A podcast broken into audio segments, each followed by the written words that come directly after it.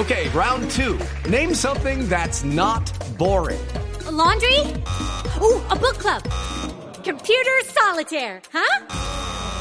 Ah, oh, sorry, we were looking for Chumba Casino. That's right. ChumbaCasino.com has over 100 casino style games. Join today and play for free for your chance to redeem some serious prizes. ChumbaCasino.com. No purchase necessary. Full prohibited by law. 18 plus terms and conditions apply. See website for details.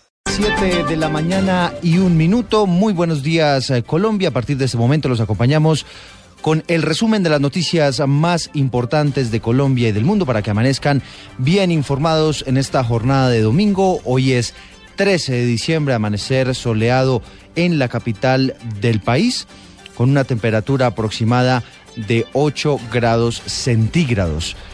En estos momentos operan con normalidad los aeropuertos de Colombia, especialmente el aeropuerto del Dorado que sirve a la capital del país.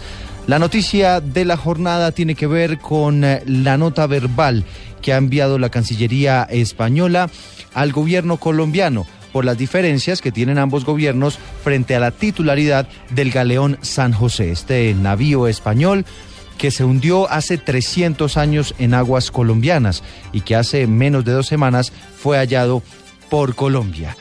Recordemos que hay algunas reclamaciones que se están haciendo desde España, a pesar de que el presidente de la República, Juan Manuel Santos, ha advertido que este es un patrimonio 100% colombiano. Sobre las últimas discusiones que se han dado sobre este asunto, nos eh, cuenta y nos informa el enviado especial a Cartagena, la cumbre iberoamericana de cancilleres, Carlos Arturo Albino. Hola, buenos días. A pesar de que esta reunión duró 40 minutos aproximadamente entre ambos cancilleres, no se logró un acuerdo durante el encuentro sobre la titularidad del galeón de San José hallado en el Caribe colombiano. Canciller de España, José Manuel García Margallo. Como ustedes saben, hay discrepancias sobre el tema de la titularidad jurídica. Las dos partes hemos insistido que en este momento lo que se trata es de buscar eh, fórmulas en que los, los dos países colaboremos en la conservación y la protección de un, de un predio que es patrimonio de la humanidad en su totalidad. Ambos gobiernos aseguran que están trabajando para resolver este conflicto y aseguran que no dañarán las relaciones que califican como excelentes. España envió una nota verbal sobre este tema. María Ángela Holguín, canciller de Colombia. Hemos recibido una nota verbal, le damos a dar respuesta.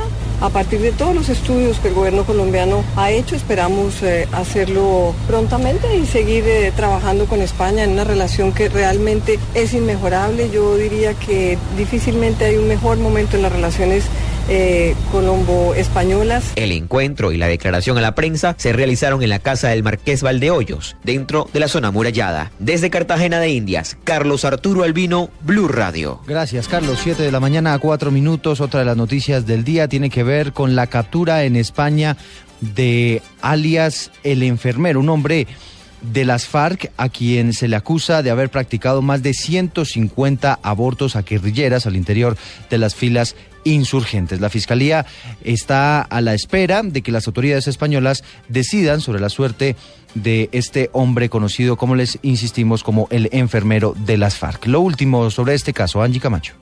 Buenos días. Héctor Albeidis Arboleda Huitrago, mejor conocido como el médico o enfermero de las FARC, cayó tras un operativo realizado en Madrid, España. El hombre deberá responder por una decena de delitos como tortura agravada, aborto sin consentimiento y concierto para delinquir, pues según la Fiscalía, habría practicado más de 150 abortos a mujeres integrantes de las filas de las FARC, entre ellas menores de edad. Luis González, director seccional de Fiscalías. Varias mujeres también eh, se nos ha informado en el proceso que murieron en estas prácticas de abortos, otras quedaron con lesiones, otras eh, nos han referido que estas, estos sometimientos que le hicieron para ella fueron una tortura. Alias el médico será traído a Colombia una vez las autoridades en España definan si se hace mediante el proceso de expulsión o extradición. Sobre esto habló el coronel Pablo Ferney Ruiz, jefe de delitos especiales de la DIJÍN. Eh, la información era que eh, este criminal venía huyendo de las autoridades y parece que llevaba pocos meses allá. Angie Camacho, Blue Radio. Angie, gracias. Son las 7 de la mañana y 6 minutos. Avanzamos con las noticias más importantes en esta jornada de domingo porque se han conocido nuevas reacciones con relación al histórico acuerdo que se alcanzó en las últimas horas en París en el marco de la cumbre del cambio climático. Esta madrugada se pronunció, entre otros, el Papa Francisco. David Gallego.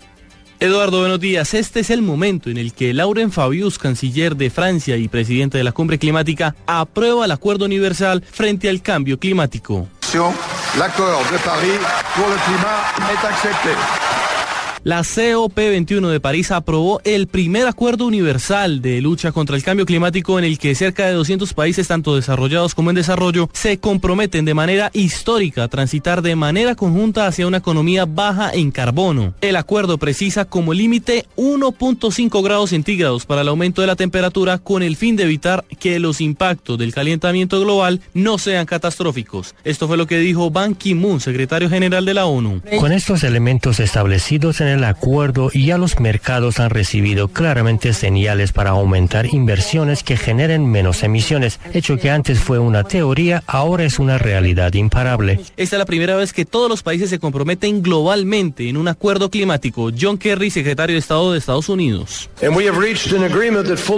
Hemos llegado a un acuerdo que de ser implementado nos permite llegar a una economía limpia y prevenir las consecuencias irreversibles de cambio climático en el mundo. Por su parte, el presidente Barack Obama dijo lo siguiente, esto es enorme, casi todos los países del mundo acaban de suscribir el acuerdo en París sobre el cambio climático gracias al liderazgo estadounidense. Estas son las primeras palabras que Lauren Fabius da después de llegar al acuerdo frente al cambio climático. Je regarde euh, la salle, je vois que la réaction est positive, je n'entends pas d'objection. L'accord de Paris pour le climat est accepté.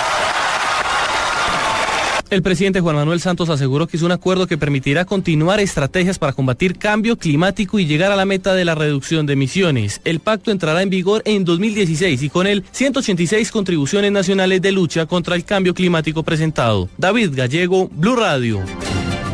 7 de la mañana, 8 minutos. Gracias, David. Múltiples reacciones entonces que se han conocido después de este acuerdo para intentar combatir el cambio climático. Uno de los objetivos, como lo decía David, reducir en 2 grados centígrados la temperatura en todo el planeta para los próximos 100 años. ¿Y se acuerdan del hombre que apareció en un video amenazando a otra persona que iba en bicicleta en una ciclorruta de Bogotá?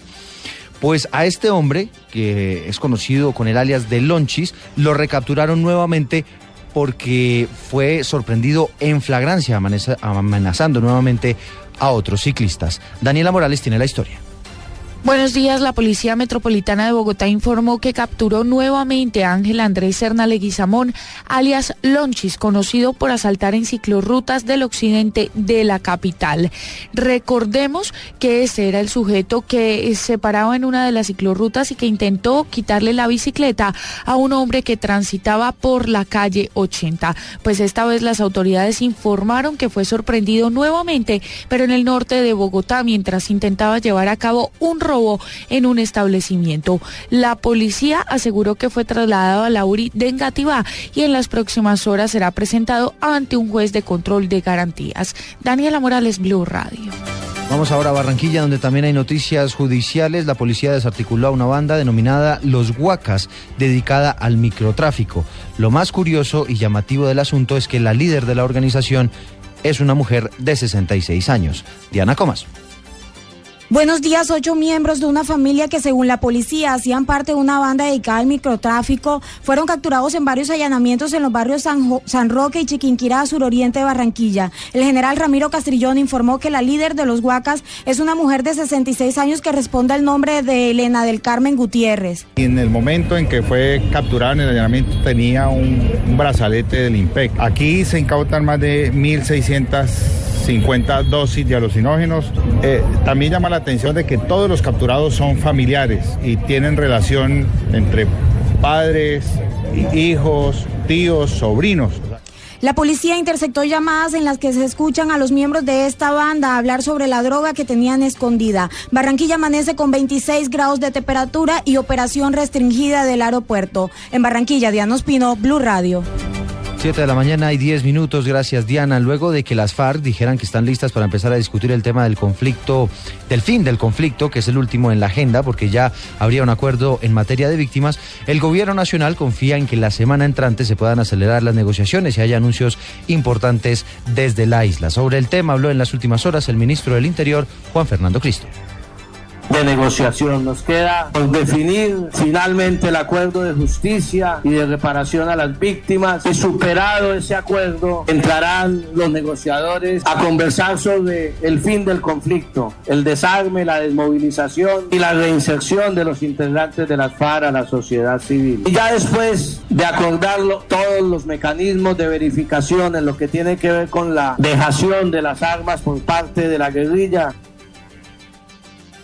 7 de la mañana, 11 minutos. Vamos ahora al departamento de Antioquia. Cerca de una tonelada de pólvora fue incautada por la policía tras realizar operativos en 25 municipios de esa región del país. La noticia en Medellín, Cristina Monsalve. Eduardo, en por lo menos 20 municipios de Antioquia serían distribuidos los 987 kilos de pólvora incautados por la policía en cuatro subregiones del departamento. El comandante de la policía de Antioquia, coronel Ramiro Riveros, indicó que el material pirotécnico fue incautado por no contar con las mínimas condiciones de seguridad para su transporte logra en las diferentes subregiones del departamento la incautación de 987 kilos de pólvora de diferentes variedades con el propósito de evitar la afectación a niños, niñas y adolescentes y personas que en estado de embriaguez le den mal uso. La pólvora fue dejada a disposición de las autoridades para su destrucción controlada. La capital antioqueña amanece con una temperatura de 19 grados centígrados, tiempo seco, y hay operaciones restringidas en el aeropuerto José María Córdoba de Río Negro.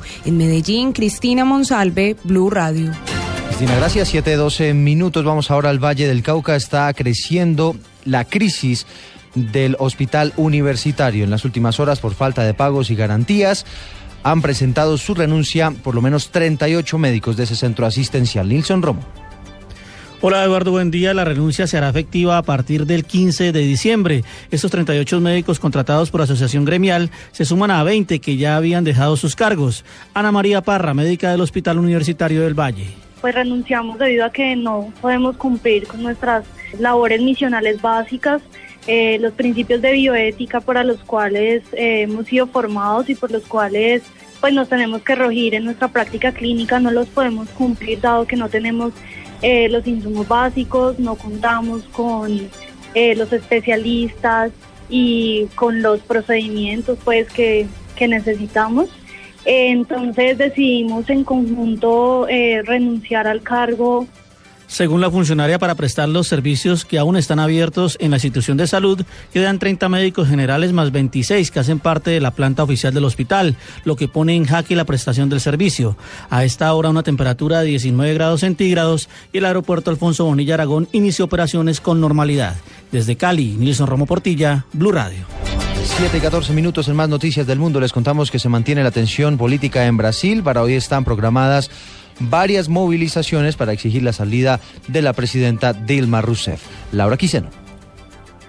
Grupos a favor de la destitución de la presidenta de Brasil, Dilma Rousseff, convocaron a manifestaciones en todo el país este domingo 13 de diciembre para pedir la salida de la mandataria, que enfrenta el índice más bajo de popularidad durante su mandato. Los movimientos sociales manifiestan su descontento por la corrupción y las políticas económicas y llamaron a través de las redes sociales a participar en esta protesta que se celebrará en las principales ciudades del país, entre las que se destacan Sao Paulo, Río de Janeiro y Brasilia. Este año Brasil ha sido protagonista de protestas multitudinarias contra las políticas de la presidenta Dilma Rousseff. Hasta el momento, más de 20 mil personas han confirmado su asistencia a esta nueva convocatoria de movilización. Las protestas llegan después de la apertura de un proceso para destituirla y la popularidad de 10% entre los ciudadanos. Laura Quiseno, Blue Radio.